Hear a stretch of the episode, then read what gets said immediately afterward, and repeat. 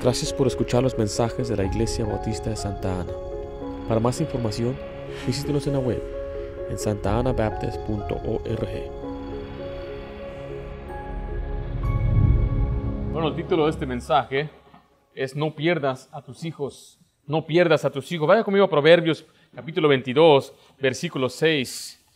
El padre puede retener a sus hijos, el padre puede retener la comunicación, la amistad, el amor de sus hijos. Pero mira, es asombroso cómo tantos padres cristianos están perdiendo a sus hijos. Una cifra, una estadística, según hace unos años, decía que más del 88% de los hijos que crecen en una iglesia cristiana, ellos pierden a sus hijos. En cuanto crecen, abandonan los caminos de Dios. Ahora, yo rehuso creer que yo no tengo control sobre eso, que yo no tengo nada que ver en ello. Como quien dice, mis hijos van a crecer bien si Dios lo quiere. Y si Dios no lo quiere, pues eso está en las manos de Dios. No, me, te lo quise Proverbios 22, versículo 6. Instruye al niño en su camino. Y aun cuando fuere viejo, no se apartará de él. Ahora, dentro de esta congregación hay quienes tenemos hijos, y estamos criando hijos algunos niños pequeños, hay quienes tenemos tal vez adolescentes, hay quienes no tienen hijos, pero algún día los van a tener. Va a tener hijos en su hogar, se va a casar algún soltero, alguna hermana soltera y van a criar hijos. Hay quienes son abuelitos y podemos también apoyar este mensaje. Y vamos a ver un poquito después el rol del abuelito. Pero mire, es asombroso ver el fracaso de las vidas de aquellos que crecieron, entre comillas, en hogares cristianos. ¿De dónde vienen los borrachos? ¿De dónde vienen los, los drogadictos? ¿Dónde vienen las muchachas embarazadas? Los muchachos promiscuos con enfermedades venéreas. Los ateos y los aborrecedores de Dios. Muchas veces vienen en donde hay padres cristianos. ¿Pero por qué? Mire, cuando salimos a evangelizar y a ganar almas, muchísimos de los muchachos que a veces aparecen, hombres, mujeres, nos dicen, yo crecí en una iglesia cristiana. Algunos hasta nos dicen, mi papá es pastor. Pero no viven una vida que agrada al Señor están alejados de Dios. La pregunta es ¿por qué? ¿Debe uno perder la comunicación y el control de los hijos? La respuesta es no. ¿Existe una etapa de rebeldía? Mire, la Biblia dice que el niño es rebelde desde que nace.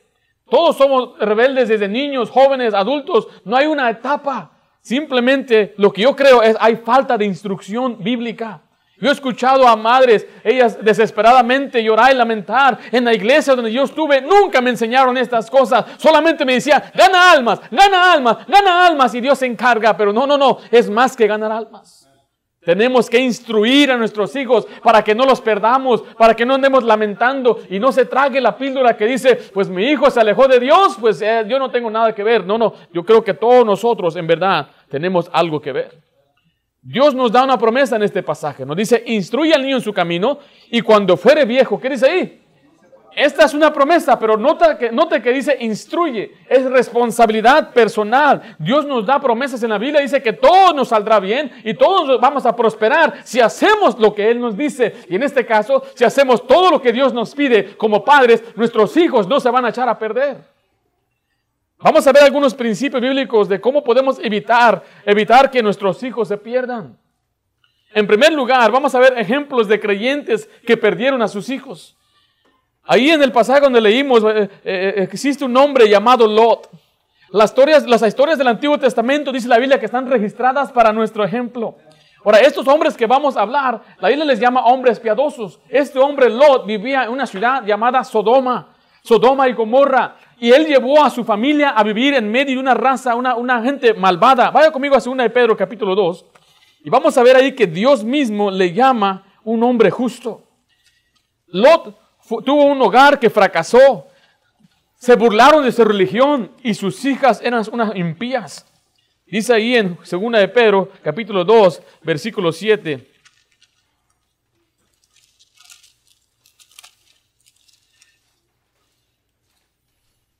Dice, y libró, aquí dice ahí, al justo Lot. Note que la Biblia le llama justo, un hombre recto. Dice, abrumado por la nefanda conducta de los malvados. Este Lot vivía en esa ciudad y él dice que él estaba abrumado. Esta palabra nefanda es horrible, una conducta horrible de los malvados. el 8, porque este justo, note que le llamó justo otra vez, que moraba entre ellos, afligía cada día su alma justa, viendo y oyendo los hechos inicuos de ellos. Note que la Biblia dice claramente que este hombre era justo. Y, tres veces menciona que era justo. Pero él vivía en medio de malvados, en un ambiente que no, él no debía estar viviendo ahí. Él había estado con, viviendo con Abraham. Y de seguro vio cómo, Dios, cómo Abraham seguía a Dios y veía cómo hacía los sacrificios, pero tenía, no tenía una mente espiritual. Ahí está el problema. Donde usted puede ser un hombre piadoso, papá. Donde usted, madre, puede ser piadosa, pero su mente en verdad no es espiritual. No está pensando en la espiritualidad de sus hijos. Y eso fue lo que Lot hizo. Vayamos a, Génesis capítulo 13, donde vamos a ver que Lot hizo de su prosperidad un ídolo. A él le interesó más bien las cosas terrenales que las cosas espirituales. Y muchos padres así son. Que sí son creyentes, que sí no son, no tienen vicios, que no dicen ni siquiera malas palabras ni groserías, pero ellos no les importan, ¿verdad? No, les interesa más la prosperidad económica que la vida espiritual de sus hijos. Ahí en Génesis capítulo 13, vemos ahí que Lot se le da una decisión para escoger en dónde va a vivir, dice el versículo 10 de esta manera. 13:10. Y alzó Lot sus ojos y vio toda la llanura del Jordán, que toda ella era de riego, como el huerto de Jehová, como la tierra de Egipto, mire, en dirección de Soar, antes que destruyese Jehová a Sodoma y Gomorra. Note que él era guiado por su vista, no era por fe. Sus deseos eran lo que les estaba impulsando y no la voluntad de Dios. Pensó en lo terrenal antes que en lo espiritual. Pensó en la prosperidad antes que en la vida de su familia. Y dice la Biblia que poco a poco él empezó a, moverse o a acercarse más a una ciudad horrible. Dice versículo 12, Abraham acampó en la tierra de Canaán, en tanto que Lot habitó en las ciudades de la llanura y fue, dice ahí, poniendo sus tiendas hasta dónde? Poco a poco él dije, voy a poner mi casa más cerca a Sodoma, y más cerca a Sodoma, y más cerca a Sodoma, al punto que dice la Biblia que él vivía en Sodoma. Vaya conmigo a Génesis 14, versículo 12. Dice, tomaron también a Lot, o sea, aquí vemos la historia, el trasfondo de esta historia es que vino un rey y se llevó a la gente de Sodoma. Y dice versículo 12, tomaron también a Lot, hijo de hermano de Abraham, que moraba en dónde?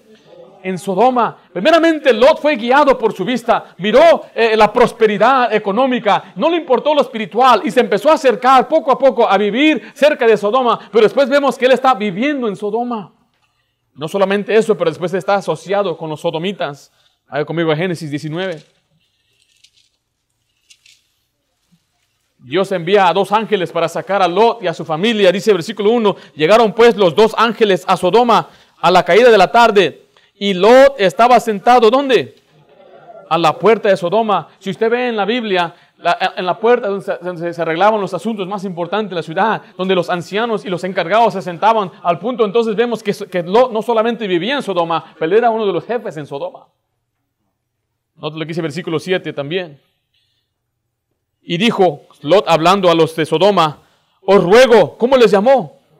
Hermanos míos. Les llamó hermanos míos. Este hombre, aunque era creyente, aunque era justo, se acercó a un ambiente siendo guiado por la prosperidad económica. ¿Y qué fue el resultado? Dice el versículo 14, que nadie le tomaba en serio a él.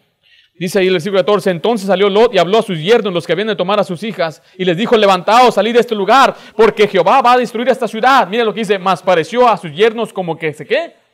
Se burlaba. Se burlaban de él, no lo tomaban en serio. Note lo que dice el versículo 26. Vemos que ahí su esposa estaba enamorada de Sodoma. Entonces la mujer de Lot miró atrás, a espaldas de él, y se volvió estatua de sal. Cuando Dios lo sacó de Sodoma, le dijo, salgan de aquí y no miren hacia atrás. Pero aquella mujer volteó. ¿Por qué? Porque amaba a Sodoma. Y si eso fuera poco, sus hijas eran unas perversas.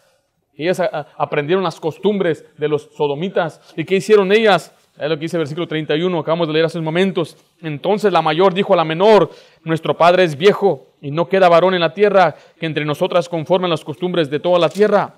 Ven, demos beber vino a nuestro Padre y durmamos con Él y, y, eh, eh, conservaremos de nuestro Padre descendencia y esta perversidad cometieron incesto con su propio Padre. ¿Por qué sucedió esto? Porque a pesar de que Lot era un padre piadoso, permitió que las influencias externas eh, llegaran al corazón de su familia. Por eso tenemos que tener cuidado con quién se junta nuestros hijos. ¿A qué ambiente los estamos mandando cuando los mandamos a una escuela pública donde hay gente que no ama a Dios, maestros que no aman a Dios, estudiantes y alumnos que no aman a Dios? A veces algunos eh, ponemos la televisión y nuestros hijos aplastados por horas tras hora tras hora mirando la televisión. Ahí viene la influencia externa a nuestros hijos. No estoy diciendo que no pueden mirar algún programa, no estamos diciendo que no podemos disfrutar un buen tiempo, pero sí tenemos que tener cuidado qué están mirando nuestros hijos en la televisión. Porque son influencias. Por eso Isla poner la mira en las cosas de arriba, Padre, más buscad meramente el reino de Dios. Y Dios nos dice, salid en medio de ellos. Nuestros compañeros deben ser hombres y mujeres que aman a Dios. Para que no perdamos a nuestros hijos, aún siendo cristianos. Por eso perdemos a los hijos, porque permitimos las influencias externas. Gente que por fuera viene para enseñarle costumbres mundanas y empieza a hablar a nuestros hijos. Cuando yo era un muchacho me dejaban ir a la casa de unos amigos. Llegaba al cuarto de ellos y ahí ponían la música que a Dios no le agrada. Y empezamos a mirar programas, music videos cuando salía MTV y ponían un montón de videos de música y mirar cosas que no eran las influencias que empezaron a atacar a mi vida personal. No digamos la escuela pública, simplemente en ver, estar en presencia donde hay muchachos y muchachas que se andan abrazando y besoqueando, pandilleros por acá, cigarrillo y marihuana y borracheras por acá. Todas esas influencias impactan y afectan la vida, el corazón de nuestros hijos. Era un hombre piadoso, así vemos, ¿verdad? La ruina de este hombre, mire, en un solo día perdió todas sus posesiones, su hogar, sus posesiones, su, su, su puesto, perdió a su esposa perdió tal vez familia ahí mismo en Sodoma, perdió la reputación de sus hijas perversas y luego crió a dos malvados, eran los moabitas y los amonitas, enemigos del pueblo de Dios por toda la vida. Él le dice que la bendición de Jehová no añade tristeza. El segundo personaje se llama Elí. Vaya conmigo al primer libro de Samuel, capítulo 17. Elí era un sacerdote, pero este era un padre de hombres impíos. Y ahí le dice que su hogar fue juzgado, juzgado horriblemente. Ahora, no podemos decir que Elí era un incrédulo. Creemos que él era un creyente por lo que era un sacerdote y Dios le hablaba y creían los profetas. Dice ahí en primer libro de Samuel, capítulo 1, 17. Vemos la pirada de Elí aquí y él respondió y dijo, ven en paz y el Dios de Israel te otorgue la petición que le has hecho. Entonces vemos que él cree en el Señor. No hay nada negativo de él en cuanto a su vida personal. No hay nada negativo en cuanto a una vida impía. Pero sí él tenía a dos hijos impíos. Primera de Samuel 2.12 dice de esta manera, los hijos de Elí eran hombres impíos, pero de la siguiente parte, no tenían conocimiento de Jehová.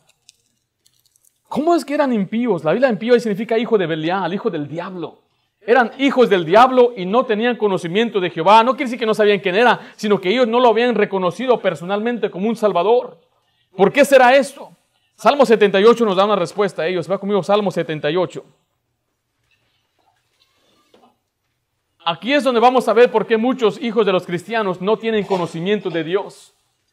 Que en verdad ni siquiera han creído, no lo han recibido como su Salvador. No son salvos. Dice Salmo 78, versículo 5. Él, hablando de Dios, estableció testimonio en Jacob y puso ley en Israel, la cual mandó a nuestros padres que la notificasen a sus hijos. O sea que el mandato está en los padres, enseñarle a los hijos.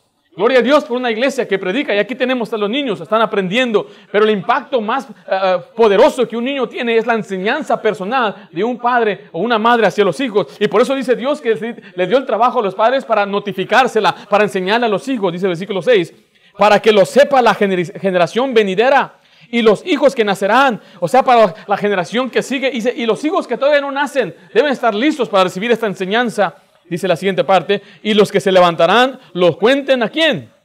Sus hijos, el 7 dice, a fin de que pongan en Dios su confianza, en confianza para salvación, confianza para provisión. Dice, y no se olviden de las obras de Dios, que guarden sus mandamientos. Una frase muy espantosa en la Biblia dice, y en la siguiente generación no conocía a Jehová.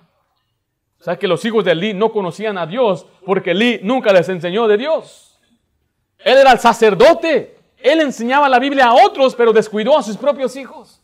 ¿De qué me gano yo si yo ayudara a tanta gente, evangelizara y llevar el evangelio a tanta gente, si mis propias hijas se pierden? Y así fue lo que le sucedió con este hombre. Regresemos ahí al primer libro de Samuel. Vamos a ver lo que ellos hicieron. Eran impíos porque menospreciaban la ofrenda de Dios. En el primer libro de Samuel dice el versículo 2, versículo 17 de esta manera.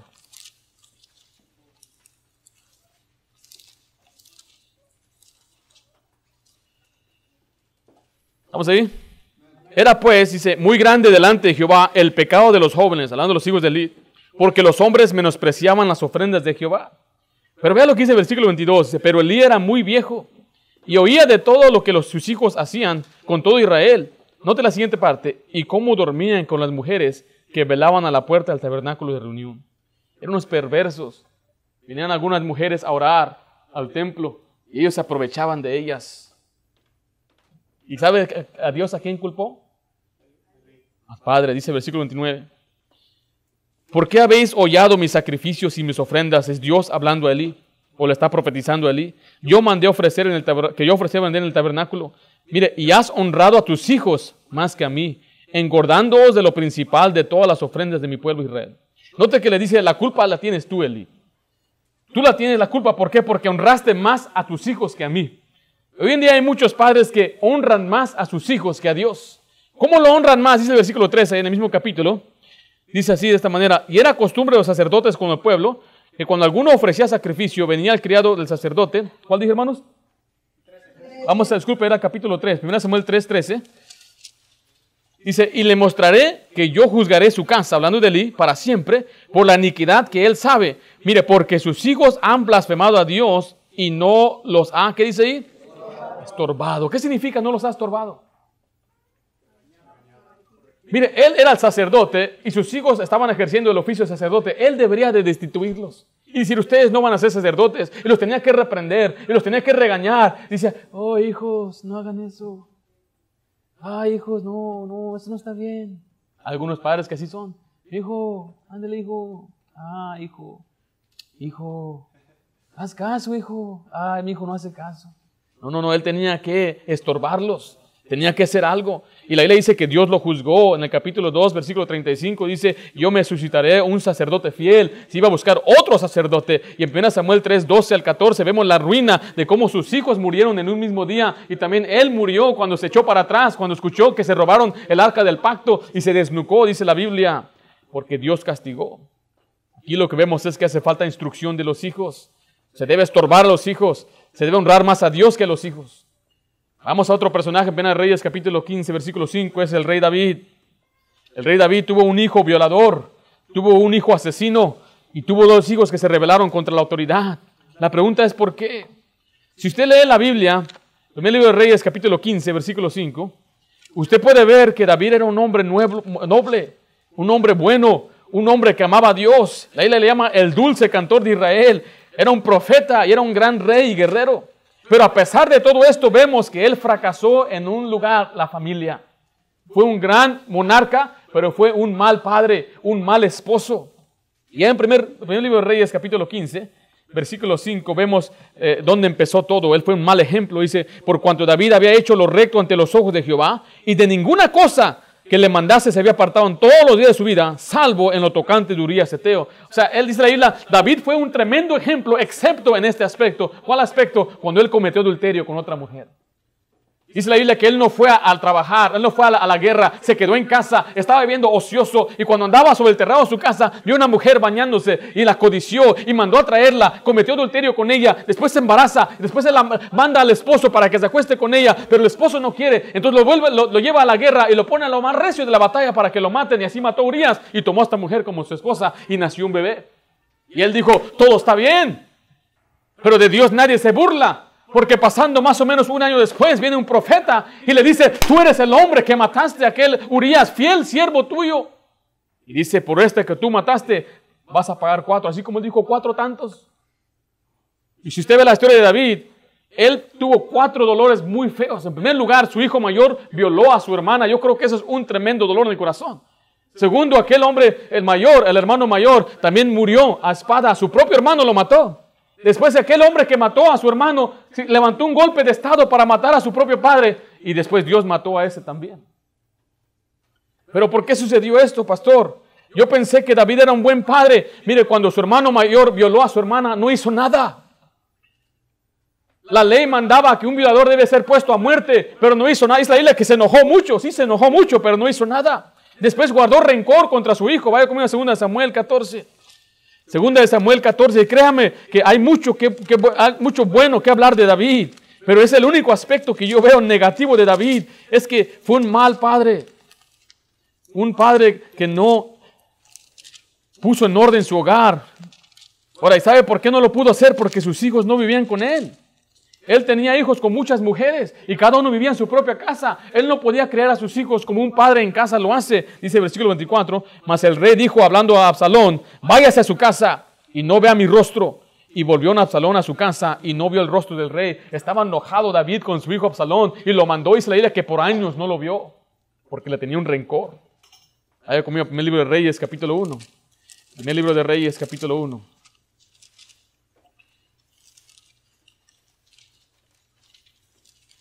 Este pasaje da más luz porque David perdió a sus hijos. Dice el versículo 5. Entonces Adonías, hijo de Adwid, se reveló. Adonías es hijo, es el tercer hijo de David. En el orden bíblico, él debería ser el siguiente rey. Pero Dios escogió a Salomón. Pero este hombre quería ser rey.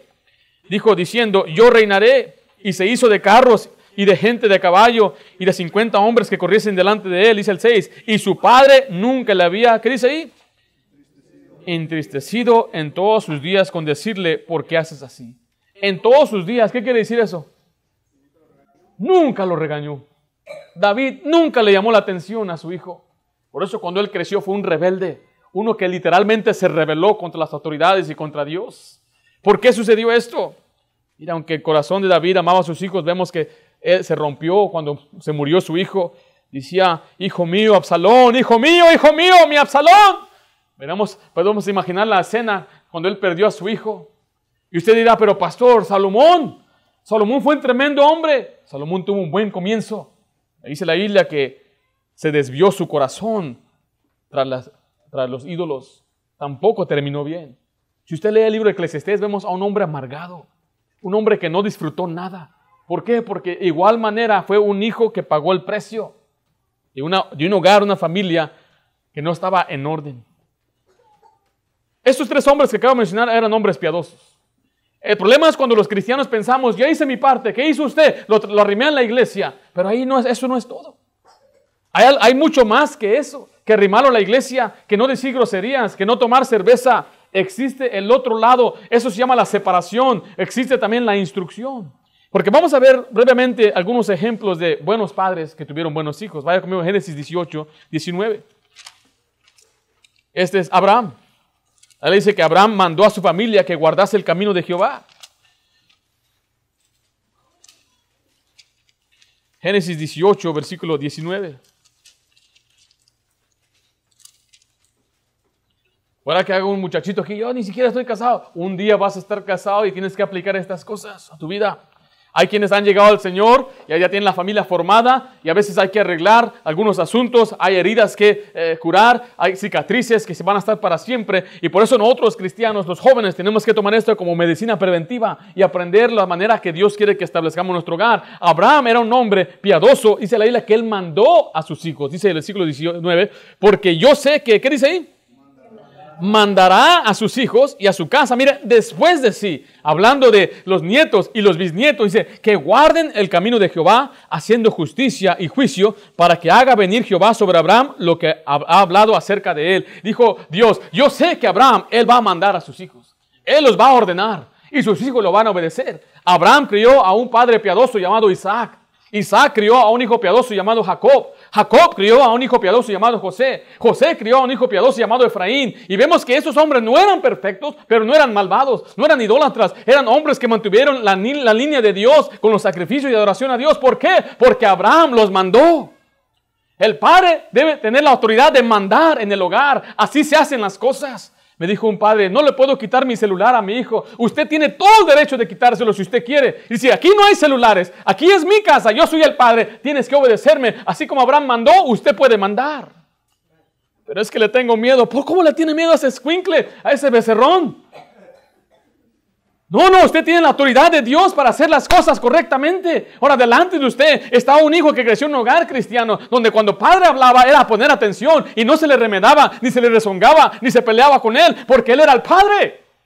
Hoy en día vemos una generación desde el muchacho le rezonga al padre y le empieza a hablar del tú por tú y a maltratarlo y a veces algunos muchachos hasta ponerse a pelear con el papá. Un sinvergüenza, cobarde cuando quiere hasta ponerle las manos encima de mamá. Él le dice que Josué aseguró que su familia sirviera a Jehová. Vaya conmigo Josué 24:15. Josué 24:15. No hay nada más maravilloso que servir a Dios en la iglesia, eh, evangelizando, eh, sirviendo a la gente, siendo ejemplo en la sociedad. Pero mire, este hombre Josué, él aseguró que su familia sirviera a Dios y no a los ídolos, que no se vaya tras los Baales y el mundo. Dice versículo 14 de esta manera. Ahora pues temer a Jehová y servirle con integridad y en verdad. Y quitad entre vosotros los dioses a los cuales sirvieron vuestros padres al otro lado del río y en Egipto. Y servid a quién dice? Dice, y si mal os parece el versículo 15, servir a Jehová, escogeos hoy a quien sirváis, si a los dioses a quienes sirvieron vuestros padres cuando estuvieron al otro lado del río, o a los dioses los amorreos en cuya tierra habitáis. Pero mire, pero yo y mi casa, ¿qué dice ahí? Serviremos a Jehová. Note que él rompió las reglas de la gramática. No dijo mi casa y yo, dijo yo y mi casa. Voy a ponerme por delante como ejemplo. Voy a asegurarme que mi casa sirva a Dios. Mi casa va a ser una casa donde se adora a Dios, donde se le canta a Dios, donde elevamos a Dios, donde hablamos cosas de la Biblia. Es la responsabilidad de los padres levantar eso en el hogar. Pero no que digamos, vamos a mirar serie tras serie del Netflix y no tenemos control sobre lo que nuestros hijos están viendo y lo que están haciendo, sus tabletas, sus computadoras, sus teléfonos. No hay control en el hogar. Y el padre dice, pues no puedo hacer nada. Usted tiene todo el derecho de hacerlo y la autoridad y el mandato de Dios para que se asegure que sus hijos van a servir a Dios. Yo quiero que mis hijas crezcan en los caminos de Dios. Ahora, es mi deseo que se casen con siervo de Dios, pero es lo que Dios quiere. Lo que yo deseo para ellas es que ellas sean siempre fiel a la casa de Dios, que tengan un hogar donde amen a su esposo, cuiden de sus hijos, una familia respetuosa y que ellas sean fiel a Dios en todo aspecto de sus vidas. Y si Dios se la lleva un día a que sea misionera allá a Chile, que se la lleve el Señor. Es mejor que esté en la voluntad de Dios que esté fuera de la voluntad de Dios. Si se le lleva al Señor a plantar una iglesia en Arizona o se casa con un otro hombre que tal vez no va a ser pastor, pero se va a mudar a, a otro estado, pero que ame a Dios, que ellas busquen a un hombre que ame a Dios. Y si va a ser un pintor, que sea pintor, constructor, que sea lo que sea, pero que qué? Que ame a Dios. Eso es lo que importa. ¿Cómo voy a asegurarme eso, pastor? Yo tengo control de mi hogar. Si un hijo se pone rebelde, ¿qué hago, pastor? Usted tiene que seguir siendo fiel y, manteniéndose fuerte y firme. Así son las cosas. Así se hacen las cosas. No solamente servidor, pero mire, todos nuestros hermanos somos cinco, somos fieles a la iglesia y vamos a ganar almas. No somos perfectos. Hay quienes han cometido, hemos cometido errores. Eh, tal vez hemos causado alguna vergüenza, papá, en algún tiempo en la vida. Pero ¿sabe qué? Una cosa es que tengan nuestros hijos en los caminos de Dios. ¿Sabe cómo se hace? Siendo ejemplo, sirviendo al Señor usted, padre. Si usted sirve al Señor, usted va a tener hijos que sirven al Señor. Otro hombre llamado, se llama eh, Recab, hijo de Jonadab o más bien Jonadab, hijo de Recab. No vamos a ir allá, pero si quiere escribir en Jeremías 35, versículo 8 a 14, vemos la historia de un hombre que él instruyó a sus hijos a no beber vino, a no emborracharse, y ellos obedecieron. ¿Por qué le obedecieron? Dice, porque la palabra de Jonadab, hijo de Recab, fue firme. Nuestra palabra debe ser firme. Así se dicen las cosas, así son las cosas aquí. Pastor, usted está hablando de ser un dictador. Mire, el, matrimonio, ni el, disculpe, la familia no es, no es una, una democracia. Porque mire, si nosotros hablamos, ¿qué vamos a desayunar? Mis hijas van a decir chocolates, nieve, y ya son más ellas que nosotros. Cinco van a levantar la mano, queremos chocolates, pues es una, es una democracia y, vamos a destituir a papá de líder. no, imagínense. Mire, la palabra dictador Mucha gente tiene un mal concepto de ello, mira, pero eso viene de Roma. Cuando Roma tenía problemas económicos en el gobierno y, había una división tremenda, tomaban a un hombre para que temporalmente se pusiera en puesto para reorganizar y restablecer el gobierno, después él se tenía que quitar. En el hogar no vemos, dictadores, pero vemos líderes que están como cabeza del hogar, como capitanes del hogar para llevarlo adelante. Y Recab era un hombre que decía, mis hijos no van a beber vino y uno de sus hijos bebieron vino. Jeremías les puso el vino delante de ellos, beban vino. Y todos respondieron, me puedo imaginar como un coro, no beberemos vino porque nuestro padre Jonadab, hijo de Recá, nos dijo que no debemos vivir vino. Y Dios se asombraba, decía, ¿cómo puede ser que estos obedezcan a un padre terrenal? ¿Sabe por qué? Porque su palabra fue firme. Otro hombre llamado Ananí, en 2 de Crónicas 16, 7 al 10, Dios lo mandó a redarguir a un rey llamado Asa. ¿Y sabe qué hizo aquel hombre Asa? Lo metió preso. Años después Asa se muere y viene el hijo de Asa llamado Josafat. Y Josafat también comete un pecado. ¿Y a quién cree que Dios envió? Envió al hijo de Ananí, Jehú, otro profeta. Un profeta, hijo de un profeta. Un, piadoso, hijo de otro piadoso. Podemos ver muchos otros ejemplos. Juan el Bautista siguió los pasos de sus padres piadosos. En Lucas 1.5 nos demuestra exactamente que estos de Israel que eran justos delante de Dios, andaban irreprensible en todos los mandamientos y ordenanzas del Señor. Los papás de, de, Juan el Bautista eran hombres piadosos, obedecían a Dios, seguían los mandatos de Dios, amaban la ley de Dios y la guardaban. El producto es naturalmente que los hijos van a criar, van a ser criados en un ambiente eh, que ama a Dios. Mira, si fuera poco, se lo llevaron al desierto para aislarlo de la maldad. Si queremos que nuestros hijos, nuestros hijos aprendan a vivir en medio de un mundo perverso, tenemos que enseñarles cómo. No vamos a ir a ser menonitas, a encerrarnos y una comunidad cerrada. Nadie viene acá. Y aquí no se permite esto y aquello. No, no, no. Nosotros obviamente, dice la isla que estamos en el mundo, pero no somos del mundo. Pero hay una diferencia cuando mandamos a un soldado a la batalla y cuando mandamos a un recluta. Usted quiere mandar a soldados, sus hijos que sean soldados a batallar, sí, pero no que sean un reclutas porque lo van a reclutar allá andar viniendo con el uniforme del enemigo. Mira, ya soy del otro lado. ¿Por qué? Porque no hay instrucción suficiente para enseñarle en el propio hogar. Vaya conmigo a 1 Corintios 4, 17, donde vemos a un joven llamado Timoteo. Él le dice que Timoteo fue un hijo de una judía creyente, pero de un hijo eh, de un padre griego. Y ahí le dice que Pablo tomó a este muchacho y le ayudó a desarrollarse de ministerio. Y el apóstol Pablo lo amaba mucho. Y note lo que él decía de él. En Corintios 4, 17 dice, por esto mismo os he enviado a Timoteo, que es mi hijo amado, mire, y fiel en el Señor. Dice que era un hombre fiel, tenía un buen testimonio. En Hechos 16, 1 al 2, nos dice la Biblia ahí que daba buen testimonio los hermanos de Timoteo. La gente hablaba bien de Timoteo. La gente decía, Timoteo es un tremendo hombre. Pero Timoteo no fue criado por un padre cristiano. Su papá era griego, no quería nada con Dios porque no hay muestra en la Biblia que era un hombre piadoso, sino más bien de dónde sacó entonces su fe de su abuela y su madre. Vaya conmigo a 2 Timoteo 1.5. Hay veces madres solteras que dicen, pastor, yo no puedo, la Biblia le prometa que sí puede.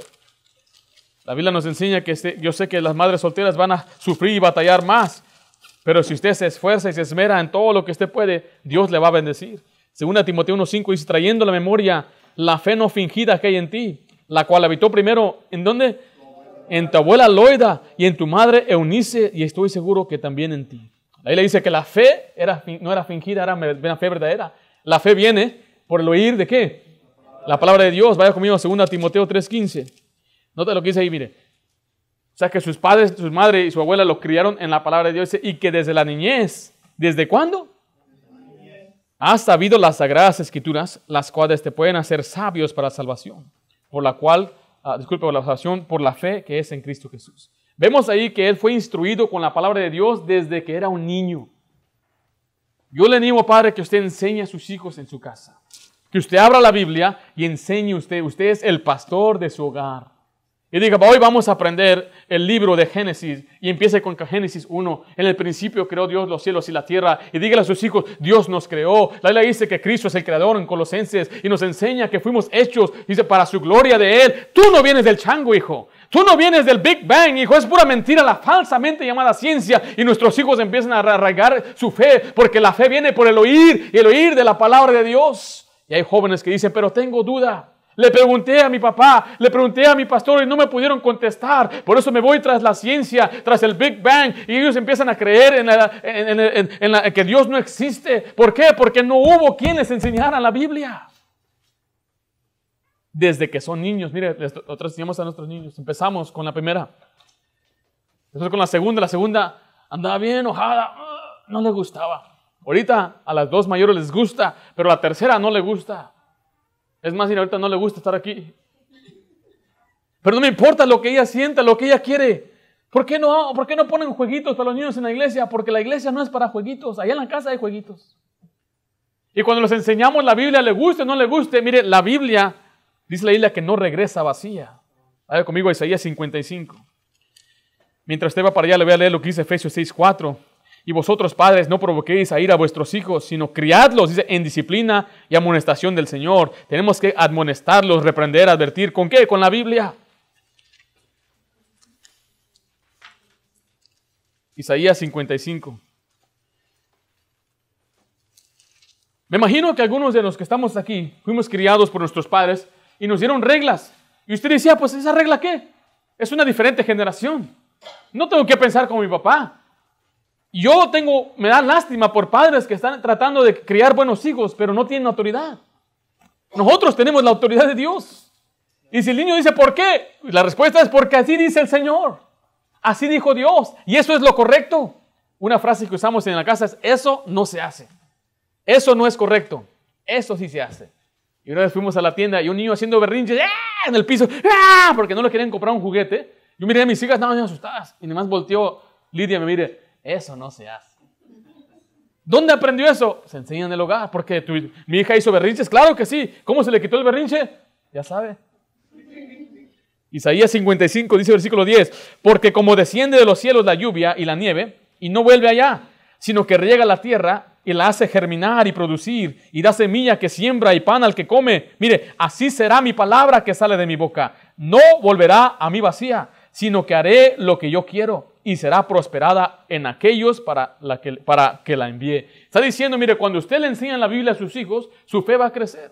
No va a regresar vacía, porque es poderosa. Siempre cuando alguien dice, no creo en la Biblia, yo le doy Biblia. Y no puede pelear contra la Biblia, porque la Biblia es viva y eficaz. La Biblia es viva, tiene poder, transforma el alma, es el poder de Dios para salvación, en algunos casos el Evangelio. Y la gente dice, yo no creo en ese libro. ¿Sabe qué es la respuesta? Dele el libro. Y nuestros hijos necesitan escuchar el libro una y otra vez, que sobreabunde la palabra de Cristo en nosotros, que mora en abundancia, dice la palabra de Dios. Que le enseñemos los principios de la Biblia. Yo estoy seguro, es una promesa que Dios nos ha dado, porque dice la Biblia claramente que el que medita en la palabra de Dios día y noche, Dios lo va a prosperar. Y en Josué también dice que no se apartará de, tu boca este libro de la ley. ¿Y qué, qué, va a pasar? ¿Cuál es el resultado? todo te saldrá bien. Hasta la crianza de tus hijos te saldrá bien. O sea, no creo que esté cabe esa promesa ahí. Entonces el problema es, hermanos, que no estamos haciendo lo que debemos hacer.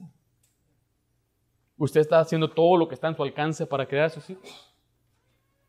Usted está haciendo todo lo que Dios le pide para que usted pueda alcanzar a sus hijos en el aspecto de retener las malas influencias, enseñarle la Biblia, orar por ellos. ¿Usted ora por sus hijos? Nosotros empezamos a orar por nuestros hijos antes de que nacieran. Es oramos con ellos y les digo, ¿qué quieren, qué quieren pedirle a Dios? ¿Sabe qué me dijo ayer? No sé si escuchaste. Otro bebé. Dije, apenas llegó uno, tranquilo, tranquila. Le dije, no es que queremos un boy. Ok, vamos a orar por un boy, pero ¿qué más quieren? ¿Qué más le quieren pedir a Dios? Me dijo una vez mi hija, ¿le puedo pedir lo que sea a Dios? Conforme a su voluntad, no le vas a pedir un caballo que vuela. No, eso no existe ahí. Y ahí oramos, estamos orando. Y dos de ellas también entradas en oración y las otras dos también. Todavía están aprendiendo, se van a adaptar, se van a, van a, van a aprender. Cuando oramos por los alimentos, vamos a orar, cierran los ojos y algunos ya están. En nombre de Jesús oramos. ¿Por qué? Porque son niños, son pequeños, pero desde una edad temprana se les tiene que enseñar. Desde una edad temprana se les tiene que instruir los caminos de Dios. ¿Quién le va a enseñar? ¿El maestro de la escuela pública? Menos aquí en California. Menos aquí en nuestro condado. Están hablando aquí en la Unified School District Santana. Menos. ¿Quién les va a instruir? ¿La babysitter? Yo me acuerdo cuando mi mamá dejaba con los babysitters, ¿sabes qué me hacía? me ponía a ver la televisión miraba programas que ni me gustaban. Spectre Gadget, ¿qué era eso? Yo quería mirar otras cosas. Ahí estaba, no nos enseñaban, no nos instruían, no. ¿Quién? Nadie ama más a sus hijos que usted. Y nadie se debe preocupar más por sus hijos que usted. Algún día algunos van a tener hijos, empiece bien. Se les debe instruir y disciplinar desde una edad temprana. Efesios 6, vaya conmigo rápidamente. Vemos algunos principios de cómo criar hijos piadosos. Este pasaje está tremendo, dice el versículo 1, hijos, obedecer al Señor a vuestros padres, porque esto es justo. Honra a tu padre y a tu madre, que es el primer mandamiento con promesa, para que te vaya bien y seas de larga vida sobre la tierra. Y vosotros, padres, no provoquéis a ir a vuestros hijos, sino criarlos en disciplina y amonestación del Señor. Ahí nos enseña que le tenemos que enseñar a nuestros hijos autoridad y disciplina. Autoridad es que los padres deben exigir obediencia.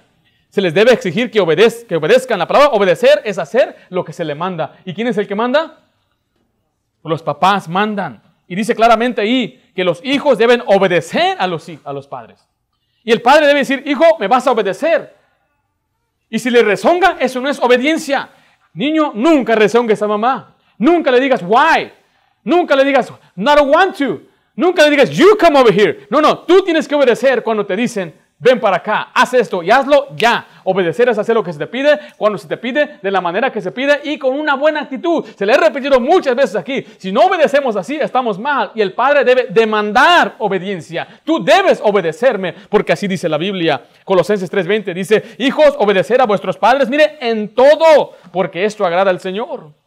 Se le debe exigir el honor, el respeto, la admiración, el apoyo en el hogar. Los hijos deben obedecer. Si papá dice no hay televisión, no se pregunta ¿y por qué no? Vete a dormir, deja a cabo de terminar este juego. No, no, es ya. Nosotros no permitimos que nuestras hijas nos pregunten dos veces. Nosotros tenemos algunos programas que ellos pueden mirar. Daddy, can I watch something? ¿Puedo mirar algo? No, ok, se va. No pueden preguntarme otra vez. No pueden rezongar y decir, no, eso no se permite. Aparece una paleta mágica, un palito ahí que tenemos. Pastor, eso es muy riguroso. Dígale a los rezongones cómo están después de que tienen 15 años, después de que tienen 20 años.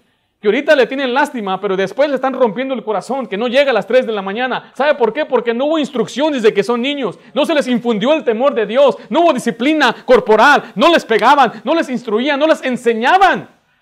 No hay límites. Mira la televisión todo el tiempo. Proverbios 13:24 dice, el que detiene el castigo a su hijo aborrece, mas el que lo ama desde temprano, desde temprano lo corrige. Dice, pastor, esa es una exageración. ¿Sabe por qué parece exageración? Porque el mundo no hace esto. El mundo dice, no le hagas nada, pobrecito, lo vas a quebrar. Los psicólogos dicen, no le toques en el trasero porque lo vas a pervertir. Son tonterías. ¿Quién sabe más? ¿El mundo o la Biblia? ¿El mundo o Dios? ¿Quién es más sabio en cuanto a la crianza de los hijos? Dice eh, Proverbios 19, 18, castiga a tu hijo entre tanto que hay esperanza.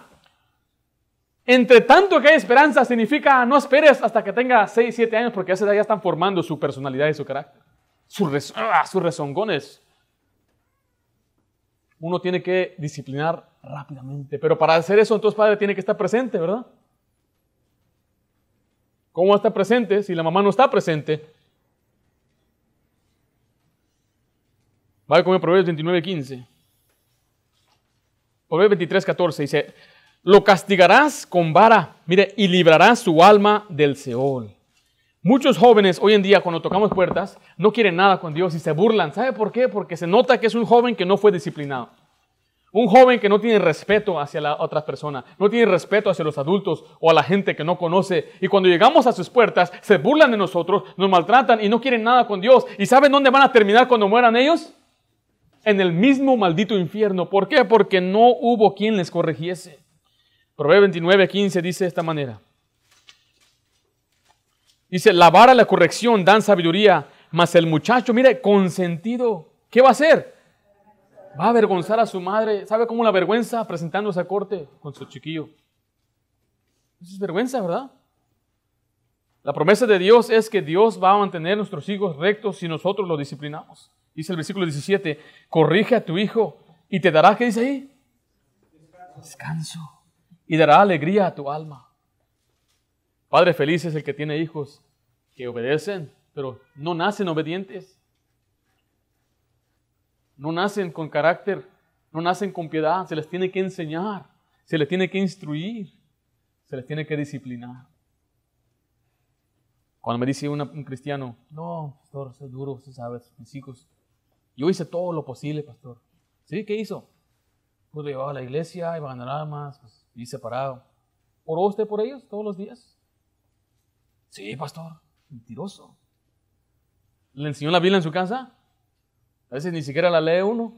¿Qué le vamos a enseñar a nuestros hijos si no leemos la Biblia? Dios nos prometió prosperar. Una promesa de Dios. Así lo dice en Salmo del capítulo 1, de 2 al 3. Será como árbol plantado junto a corriente de aguas, que su fruto, que da fruto a su tiempo y su hoja no cae. Mire, y todo, todo lo que hace prosperará. Así le dijo también a Josué harás prosperar tu camino y todo te saldrá bien. ¿Usted cree que es pecado no orar por nuestros hijos? Samuel lo dijo así, en 1 Samuel 12:23. Así que lejos sea de mí que peque yo contra Jehová, cesando de rogar por vosotros. Si uno no ruega por sus hijos, yo creo que es uno de los peores pecados. Padre, usted ora por sus hijos. Padre, ponga a Dios primero. Ponga a Dios antes que el oficio, que el trabajo.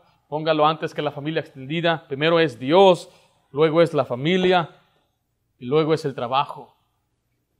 Mire, la familia es primero antes que la iglesia también.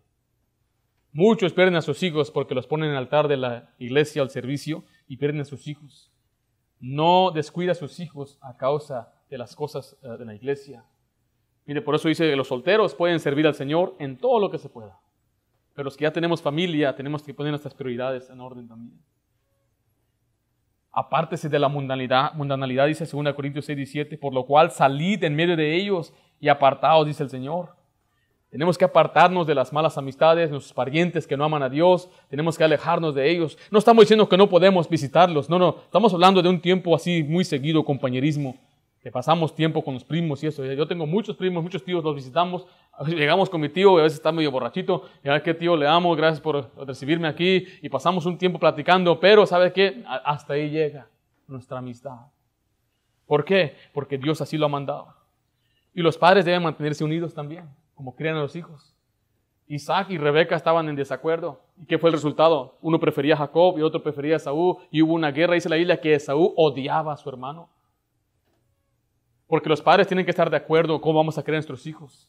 ¿Vamos a usar los principios bíblicos para criar a nuestros hijos? ¿O vamos a seguir el consejo de la suegra, o de la prima, o del amigo, o de la doctora Isabela, o de Oprah? Oprah escribió un libro, ¿Cómo crear hijos? ¿Sabe cuántos hijos tiene Oprah? Ni uno y le quiere enseñar a la gente cómo criar a sus hijos. La doctora Isabela, te seguro, ni siquiera está casada también. Laura en América, menos. Mejor hay que seguir los principios de Dios. Es una promesa. Decida hoy, voy a hacer todo lo que está a mi alcance para no perder a mis hijos. Dice, pastor, usted dice eso porque sus hijos son pequeños, sus hijas son pequeñas. Y le digo, pero es que yo crecí en un hogar cristiano, eso tampoco vale. Bueno, no, hay que quitarnos de las anécdotas que esto y aquello, porque en verdad no sabemos qué pasa en cada hogar, ¿verdad? Pero sí vimos qué pasa en esos hogares. Vimos qué pasó en el hogar de Lot, vimos qué pasó en el hogar de Elí, en el hogar de rey David, vimos cómo Abraham llevó adelante a su familia, cómo Josué se aseguró que sus hijos sirvieran al Señor, cómo Ananí tuvo un hijo fiadoso que llamaba Jehú. Todos ellos pusieron en práctica las cosas que Dios enseñó. Entonces saquémonos entonces de anécdotas y confiemos lo que dice Dios mejor. Lo que Dios nos enseña eso es lo mejor para nosotros. Y recuerde, guía a sus hijos a Cristo lo más pronto que sea posible. Ellos que creen en el Señor no espera hasta que tenga 30, 40 años un hijo pródigo. No, no. Mejor que nunca se aleje de Dios. Él es el Evangelio y enséñeles las cosas de Dios. Vamos a hacer una oración.